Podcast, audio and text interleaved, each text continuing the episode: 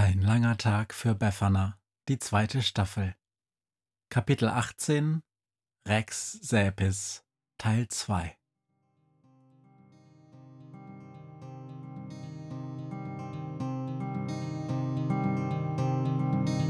Wenn der Wind einsam durch die Straßen fegt, wenn die kalte Nacht sich auf die Häuser legt, wenn in Fenstern Weihnachtsschmuck ins Dunkel scheint, dann sind Befana und ihre Maus nicht weit.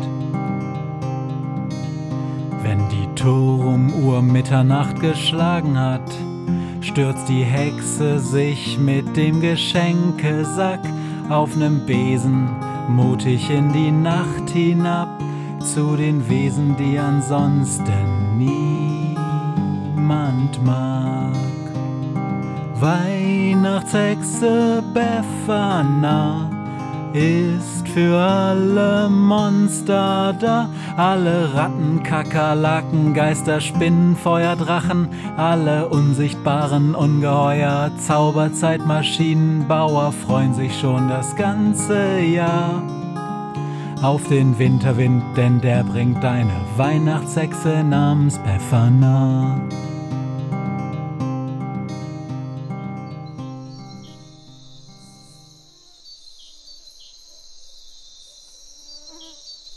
Für Befana war es nur wie ein Wimpernschlag und sie sind angekommen. Die Maschine steht auf einer Lichtung. Riesengroße Farne stehen um sie rum. Es ist sehr schwül und in der Luft hört man das Surren von Moskitos. Direkt neben ihnen ist ein Loch im Boden. Es ist sauber abgesperrt mit Bambuspfählen. An den Grubenwänden sind die Erdschichten mit kleinen Stöckchen aufwendig markiert und nebenan auf einem Stapel umgestürzter kleiner Bäume liegt ein riesengroßes Dinosauriergerippe. So ein Mist! Es hat nicht funktioniert, flucht Befana.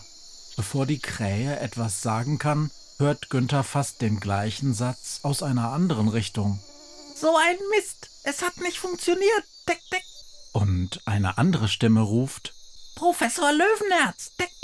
Das ist unmöglich. Zwei sehr kleine Vögel fliegen in die Zeitmaschine. Ah, okay, sagt einer. Und der andere? Wer ist das? Wie kann. Deck, deck. Krass. Ey, Brutus, komm mal her. Schon hört man draußen lautes Stampfen und ein großer Vogelstrauß steckt seinen Kopf ins Fenster der Maschine. Tagchen, sagt der Strauß und nickt der Krähe freundlich zu. Doch als er Befana sieht, wird er kreidebleich.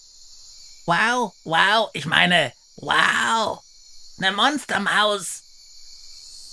Die Hexe sammelt sich. Ich bin ne Weihnachtshexe, Freundchen, sagt sie langsam. Wo sind wir? Nein, warte, wann sind wir? Der Strauß schaut zu den kleinen Vögeln. Diese Riesenmaus stellt mir zu komplizierte Fragen. Muss zum Nest zurück. Professor, kann ich gehen? Klar? Sind das etwa Kroketten? Der, den sie Professor nennen, fliegt zu Befana und ihrem Schälchen. Leute, Mittagspause, kommt mal her, es sind Kroketten! Viele andere Vögel fliegen in die Zeitmaschine und der ganze Schwarm stürzt sich auf die Krokettenschale. Der Professorvogel frisst am allermeisten.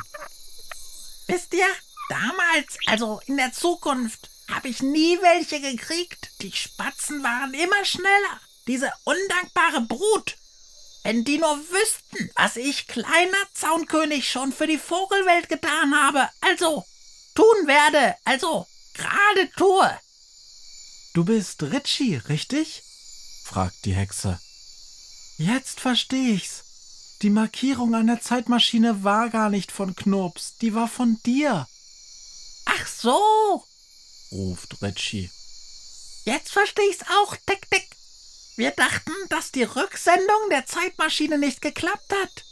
Ich hab sie vor fünf Minuten mit nem Zettel drin zu Knurps geschickt und bums, kommt sie zurück und ihr sitzt drin Und übrigens, mein voller Name ist genau genommen Richard Löwenherz. Professor Dr. Richard Löwenherz.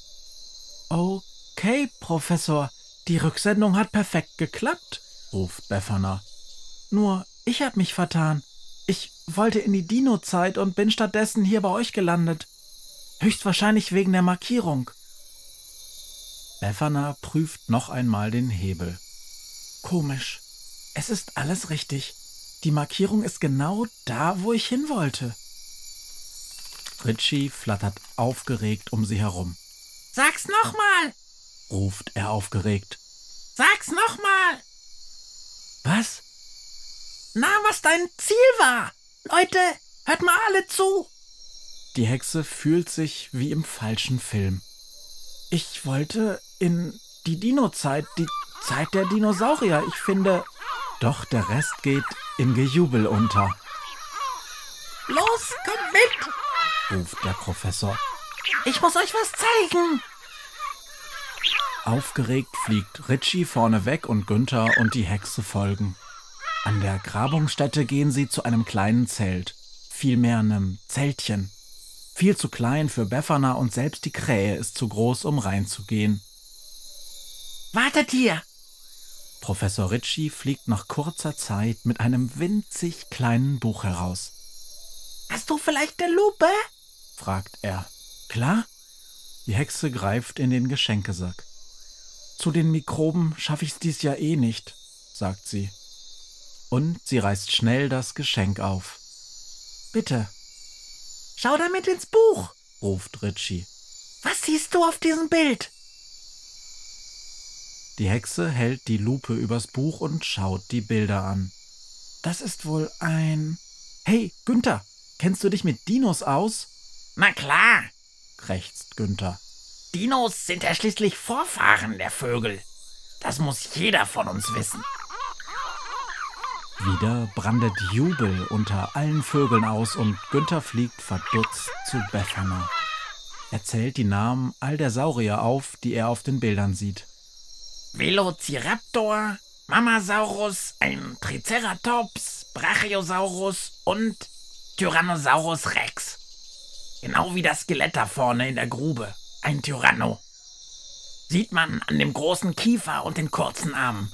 Ehrlich, Befana, so ein Tyranno-Poster hat so ziemlich jeder kleine Vogel irgendwo im Nest. Ist schließlich sowas wie der Ur-Ur-Urgroßvater aller Vögel. Dann kam Archaeopteryx, der hatte auch schon Flügel, so mit Federn meine ich. Alles Stoff der ersten Klasse in der Vogelschule. Vor mir, liebe Artgenossen, wendet sich Professor Richard Löwenherz jetzt an die anderen Vögel. steht mein Lebenswerk. Ein Mensch, ein Vogel aus dem 21. Jahrhundert. Beide überzeugt von dem, wofür wir alle schon so lange schuften Er zeigt auf die Knochen des Tyrannosaurus. und noch schuften werden. Ich verstehe das alles nicht, ruft Befana. Ich wollte doch nur Dinos sehen. In meinem Sack habe ich einen riesengroßen aufblasbaren Knochen mitgebracht. Für den Tyrannosaurus Rex zum Spielen. Doch statt Dinos gibt es hier nur durchgeknallte Vögel, Ist doch logisch. ruft Professor Löwenherz. Diese Dinos, heißt das so? Die müssen ja erst noch verbuddelt werden. Das ist sehr viel Arbeit. An einer richtig guten Dinosaurier. Oh, ich liebe dieses Wort. An einer richtig guten Dinosaurierfossilie bauen wir auf wochenlang. Da muss man sehr genau sein. Und auch beim Drapieren und Verbuddeln wir sind hier 60 Millionen Jahre vor der Zeit. So ein Tyranno muss nicht tief verbuddelt werden, der ist gerade erst ausgestorben. Für die anderen muss man schon ein paar Meter graben. Wieso? Graben? fragt die Hexe. Ich kapier's nicht. Doch die Krähe hat's verstanden, Befana, sagt Günther. Ritchie sagt uns gerade, dass es Dinos nie gegeben hat. Er hat sie bloß erfunden. Das hier ist kein Forschungsteam, es ist ein Fälscherteam. Versteht das doch! ruft Ritchie. In der Welt, in der ich aufgewachsen bin, da hat es diese Dinosaurier, wie ihr sie nennt, niemals gegeben. Und wir Vögel waren einfach Plagegeister. Lästig. Alle hassten uns. Weil wir den Domplatz vollgeschissen haben, weil wir im Sommer alle aufgeweckt und dann im Winter nur gebettelt haben und wir durften höchstens Krümel picken, wenn der Hund sie nicht mehr wollte. Und das Schlimmste war, die Vögel sahen das auch so. Vogel sein war echt das Letzte. Eines Abends hat mir Knurps, der Pläneschmied, erzählt, dass ihm gerade eingefallen war, wie man eine Zeitmaschine konstruiert. Er hatte aber nicht so richtig Lust, das Ding zu bauen. So viel Arbeit. Und er wusste nicht, wofür man es benutzen soll. Er wollte schon was Neues basteln. Eine dubiose Kinderzimmer-Aufräumen-Putzmaschine. So ein Quatsch. Nicht wahr? Und ich habe mir gedacht, das ist es. Mit einer Zeitmaschine können wir das Vogelsein vollkommen neu erfinden. Und das hat gestimmt. Ihr habt es selbst gesagt, die Dinos. Unsere Urgroßeltern sind, auch wenn ich sie tatsächlich nur erfunden habe, einfach nur die coolsten. Und inzwischen sind wir viele Befferner. 100 Teams rund um die Welt. Wenn die erfahren, dass es funktioniert, dann werden es bald Millionen sein. Und alle werden einmal glauben, dass die Dinos viele Millionen Jahre lang die Welt beherrschten. Nach der Rede ist es lange still. So was Blödes, sagt die Hexe schließlich. Hab mich auf die Dinos so gefreut. Versteh ich, sagt Professor Löwenherz. Das wär schon cool, wenn man auf einem, wie heißt das? Tyrannosaurus? durch das Dickicht brechen könnte. Und die Säugetiere alle. Hilfe! Nichts wie weg! Wenn man auf einer ganzen Herde flügelloser Elefantenvögel. Was ist euer Name dafür? Sauropoden, sagt die Krähe. Ultrasaurier, Apatosaurier und so. Die Ultras sind die größten. Wenn man auf Sauropoden durch die Sümpfe stampfen könnte. Bum, bum, bum. Das Wasser auf den Teichen kräuselt sich und alle Schlangen so. Die Oberchecker kommen, Hilfe! Wir haben da hinten gerade ein paar der Ultrasaurier verbuddelt. Ganz schön tiefe Löcher sind das. Ritchie schaut zu Brutus, der am Rand der Lichtung sitzt und brütet. Mit den Straußen ist es auch okay. Sie sind ja auch nicht klein, obwohl ist trotzdem nicht das Gleiche. Was ist mit ihm los? fragt Befana. Er sieht so traurig aus. Die Brut ist lange überfällig. Ritchie schüttelt sich. Ich fürchte, wir verlieren sie diesmal. Die Strauße werden traurig sein. Es liegen 50 Eier im Gemeinschaftsnest. Ich bin nur eine Weihnachtshexe, keine Ärztin, sagt da Befana. Doch vielleicht kann ich helfen. Darf ich? Geh nur hin und frag, sagt Ritchie. Während Befana zum großen Straußennest geht, fragt er Günther. Sag mal, die Kroketten, die sind gut. Kannst du mir das Rezept verraten? Das kennt nur Clotilde Buddenbrook, sagt Günther. Die lebt 60 Millionen Jahre in der Zukunft und Kartoffeln gibt's wohl auch noch nicht, hm? Nee. Und Frittenfett? Nee. Und Fritteusen? Schon kapiert. Und die Panade wird mit Ei gemacht. Versteh schon, ich verzichte. Echt? Mit Ei? Wirk. Ist eine komplizierte Welt sagt Günther und stupst Ritchie mit dem Schnabel an. Die Weihnachtshexe kommt. Sie grinst. Im Kreis. Und hinter ihr kommt Brutus. Und? fragt Günther. Läuft, sagt Befana. Müsst ihr jetzt gehen? fragt Ritchie. Gleich, sagt Befana. Doch vorher schreiben wir ein klitzekleines bisschen die Geschichte neu.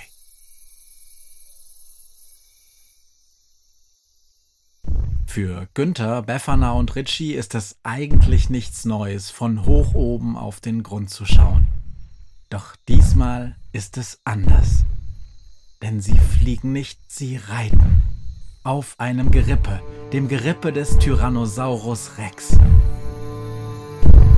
Farne werden plattgetrampelt, viele, von hier oben winzig kleine Nagetiere nehmen schnell reißaus, als sie den Dino sehen. Hui, das bisschen Spaß muss sein, ruft Befana, als sie durch das Gebüsch in die Savanne brechen. Riesenhafte Ultrasaurier-Skelette ziehen langsam durch das hohe Gras. Das wird uns Wochen kosten, alles wieder richtig einzubuddeln, ruft Professor Richard Löwenherz, der Zaunkönig. Doch er klingt nicht, als würde er bereuen. Weihnachtshexen können wirklich praktisch sein, sagt er zu Günther. Fragt sich aber, warum sie einen Zauberspruch kennt, der Skelette zeitweise lebendig macht. Die Hexe tut, als habe sie das nicht gehört. Stattdessen ruft sie Schneller! Der Tyrannosaurus Rex läuft schneller und sie jubelt. Dinos sind der Hammer. Im Museum klappt so etwas nicht. Das gibt ein Riesenchaos. Ehrlich, hab's probiert. Die Krähe raunt. Man sagt, an Halloween soll man die Partys von der Weihnachtshexe besser meiden. Irgendein Skelett taucht immer auf und schlägt die Möbel und die Gäste kurz und klein. Und laut sagt er: Hey, Befana, hast du jetzt deinen Spaß gehabt? Ich will nach Hause. Weihnachten steht vor der Tür. Und ab, ruft Befana. Patzblitz, ich hab schon wieder Hunger auf Kroketten.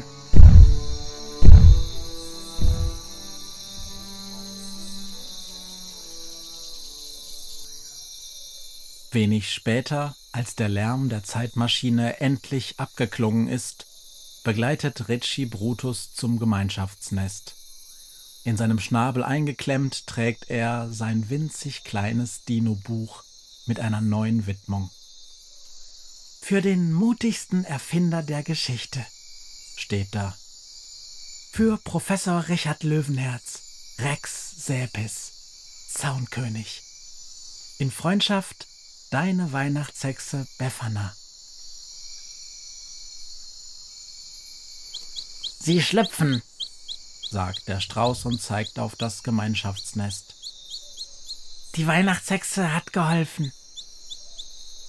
Viele kleine Köpfchen recken sich bereits aus ihren Eiern.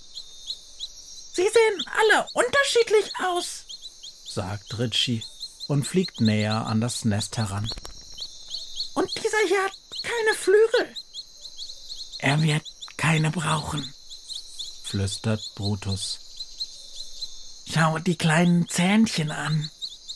Das Leben findet immer einen Weg.